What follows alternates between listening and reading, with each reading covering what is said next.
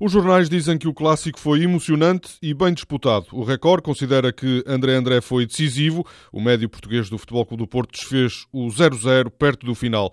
A bola diz que o golo resultou de uma jogada de classe lusitana em clássico raro, com nove portugueses. Para o jogo, o Futebol Clube do Porto teve mais paciência, mais vontade e, acima de tudo, mais André André. Rui Vitória queixou-se da arbitragem, diz que Maxi Pereira deveria ter sido expulso e isso poderia ter mudado o jogo. Há um ou dois lances que, naturalmente, a equipa do Porto ficava com menos um e tinha que ficar e o jogo seria com certeza diferente. Mas são pormenores. O Arthur é um bom árbitro, mas isto é como aos guarda-redes. Quando às vezes fazer uma grande exibição e tem um erro que compromete a exibição já não é boa. Os especialistas em arbitragem do jornal O Jogo defendem que Maxi Pereira deveria ter sido expulso e André Almeida também não deveria ter acabado o jogo. Rulan Lopetegui diz que o Futebol Clube do Porto ganhou porque foi melhor. Porto superior a Benfica, em jogo, em ocasiões, em pose, em cantos, em tiros, em todo.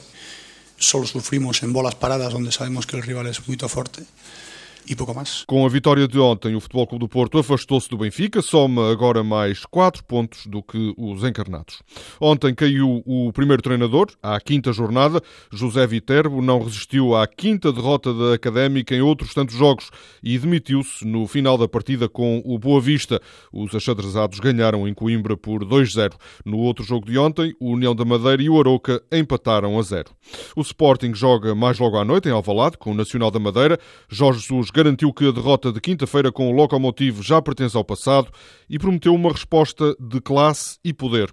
O jogo conta que Jorge Jesus quis levar Carrilho para o jogo, o nome do peruano constava da lista de convocados, mas mais tarde Carrilho recebeu um telefonema de um responsável da estrutura do Sporting informando que estava excluído da convocatória. Nos últimos dias não houve qualquer avanço no processo de renovação de Carrilho. Esta segunda-feira há mais dois jogos. O Belenenses recebe o Moreirense e o Sporting de Braga joga no Minho com o Marítimo. O Fenerbahçe, treinado por Vítor Pereira, já é líder isolado do campeonato turco. Ontem ganhou ao Bursaspor por 2-1 com golos de Nani e do holandês Van Persie. Em Espanha, as capas dos desportivos são hoje dominadas pela seleção espanhola de basquetebol, que ontem venceu o campeonato da Europa. Os espanhóis ganharam na final à Lituânia por 80-63. O AS escreve na primeira página que a Espanha de Gasol é de ouro.